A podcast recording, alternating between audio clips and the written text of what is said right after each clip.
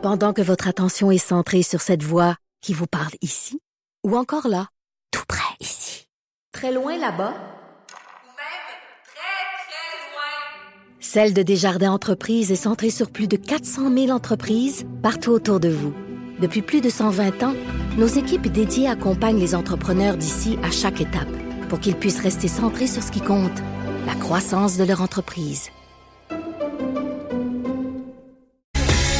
Vous écoutez Franchement dit. On va poursuivre avec l'actualité, avec euh, Maude. Euh, on le mentionnait tantôt, euh, le ministre des Finances, Éric Girard, qui a fait une mise à jour économique. Euh, en gros, on est dans le trou. En gros, on se dirige vers un déficit historique de 14,9 milliards de dollars pour Wow. euh, 2021. Donc, la pandémie a forcé l'arrêt. euh, il, il a donné quelques chiffres là, en, ra- en rafale par rapport notamment à la pandémie que j'ai retenu. Euh, ça a forcé l'arrêt de près de 40 de l'économie, quand même, une perte de 820 500 emplois. Le coût total de l'épidémie de COVID-19 qui est évalué à 6,6 milliards de dollars. Euh, Au total, les dépenses en santé et en services sociaux pour 2020-2021, on va en dépenser 3,5 milliards de plus que ce qui était prévu. Donc, on va dépenser environ 51 milliards de dollars pour ce qui est euh, de la santé. Euh, on a eu de la misère hein, avec nos équipements de protection. Ouais. Juste en masques, blouses et gants de protection, Québec va dépenser cette année environ 2,3 milliards de dollars. Wow. Hey, c'est hein. énorme, là. C'est énorme. Puis on se rappelle aussi des bourdes qu'il y a eu là en début de pandémie où on courait partout pour essayer de trouver des masques, puis qu'on s'est fait un peu avoir avec certains entrepreneurs qui euh, finalement nous ont, euh, en bon québécois, fourrés. Oui. C'est pas mal ça qui s'est passé. Euh, près de 500 000 tests de dépistage du coronavirus ont été effectués à travers la province jusqu'à maintenant. C'est une dépense de 25,7 millions de dollars. Et euh, le ministre Éric Girard qui nous disait qu'avec un objectif quotidien actuellement fixé à 20 000 tests, le gouvernement prévoit des dépenses qui peuvent aller jusqu'à 200 millions de dollars quand même d'ici euh, la fin de la présente année financière. Euh, L'impact de l'épidémie, sinon, euh, sur la dette brute du Québec, c'est pas négligeable. En 2021, on prévoit que ce sera de 222 milliards de dollars. Un retour euh, budget, euh, à l'équilibre budgétaire qui est prévu d'ici cinq ans. On met sur une croissance notamment économique de 6% d'ici décembre 2021. Et euh, le ministre aussi, bien important, qui s'est engagé à ne pas taxer ou imposer davantage les contribuables pour y arriver. Et là, c'est à espérer qu'il n'y aura pas une deuxième vague, là, puis qu'on n'aura pas de, de confinement. là. Je pense que personne euh, s'attend euh, à ça, qu'on retourne à un même niveau de confinement Mhm. ou d'arrêt là, au niveau économique. Mais euh, j'entends les gens qui vont dire c'est épouvantable qu'on se soit mis dans cette situation-là pour une grosse grippe, là, parce que ça va encore venir. Là? Euh, ce matin, là, il y avait un article, c'était dans la presse, là, où il y a une comparaison qui est faite, comptabilis- comptabilisation du nombre de décès. C'est 48% de plus de décès qu'on a eu au mois d'avril au plus fort, là, que à des années de référence. C'est 48% de plus. Fait qu'arrêtez de me dire que ça mourrait autant qu'avant. C'est pas vrai. Et en passant, euh, breaking news qui vient de sortir euh, pendant que tu faisais ta nouvelle, c'est CNN qui rapporte que euh, l'État de la Floride a enregistré en un seul jour 4000 nouveaux cas de coronavirus. C'est le record. C'est le plus grand nombre de cas dans cet État-là depuis le hein. début de la pandémie. Donc, il y a des endroits là, tu sais, Où ça repart. Ça repart. Ben, Fait juste en Chine, on parlait oui, cette semaine ben, des ça. écoles qui ont reconfiné. Euh, le ministre Girard qui a dit par ailleurs là, que, que la deuxième vague, là, ils y ont pensé, que c'est prévu dans tout ce qu'il a présenté ce matin. là. on en tient compte. C'est pas comme quand il avait déposé son budget euh, puis qu'on n'avait pas vraiment tenu compte du coronavirus parce qu'on n'était pas rendu là. Ben euh, voilà.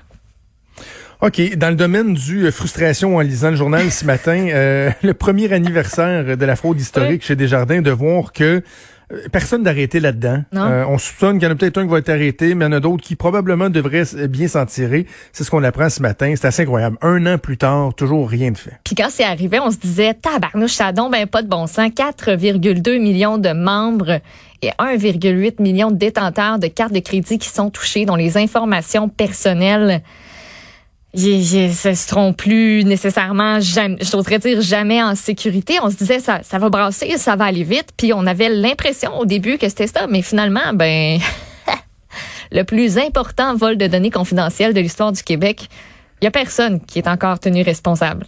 Le bureau Hmm. d'enquête nous apprend ce matin qu'on a de la difficulté à traduire en justice tout le beau monde qui serait impliqué. On n'arrive pas à prouver que les financiers qui sont soupçonnés d'avoir racheté les données savaient qu'elles avaient été volées. Donc, sciemment, en payant, ils disaient ah ouais, ceux-là ils ont été volés, donc euh, je, je vais les acheter quand même. tu sais. On n'est pas capable de prouver qu'ils savaient. Ouais. Euh, le prêteur privé Mathieu Jonca, son associé François Baillargeon Bouchard et le courtier Marc-Olivier Tanguay plaident tous l'ignorance. Il y a des accusations qui sont plus probables dans les dossiers de Sébastien Boulanger d'Orval, c'est l'ex-employé de Desjardins qui se serait emparé des informations. Et aussi Ah oui, Jean... Ben oui, Jean. Non, ça c'est euh, Jean-Loup Mauche. C'est celui qui qu'ils auraient acheté pour une coupe de cartes de cadeau aussi. Là. C'est ça, mais il a payé à Sébastien Chose. Ouais, il l'a avec payé en carte de cadeau. Exactement. Oui. Euh, Garde, vole-moi ça, là. M'a donné trois, quatre cartes de cadeau chez Saint-Hubert. puis- La bonne euh, eu? salade de choux crémeuse ou traditionnelle, tu choisis mon homme. Donc, l'enquête de la Sûreté du Québec sur le vol des données a commencé en septembre 2019 quand même avec une vague de perquisitions et 17 personnes d'intérêt qui ont été interrogées. La masse d'informations que la police avait récoltée à ce moment-là est tellement considérable que la police a toujours pas fini de l'analyser huit mois plus tard. Et by the way, si vous vous attendiez à entendre Guy Cormier faire une espèce de bilan, un retour de comment ça se passe chez Desjardins présentement, quelles actions ils prennent, euh, où ils en sont, ben Guy Cormier ne donne pas d'entrevue.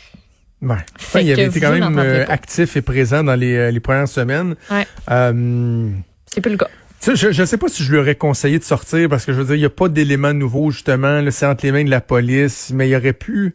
Ben je juste pas, il y aurait faire pu au un- moins une communication. Là, Ouais, rassurer. limite, là, je- juste pas laisser dans, le néant tous ces tous ces gens-là qui, qui ont été touchés, dont je fais partie, dont je sais pas si toi tu fais partie, mais moi j'aurais aimé ça qu'ils me disent hey, euh, juste pour dire là, tu sais même si c'était des liners plates là, juste Hmm. pour dire on continue à travailler là-dessus, on collabore avec la police, on a mis telle telle telle mesure en place, ça va se poursuivre jusqu'à J'aurais aimé ça.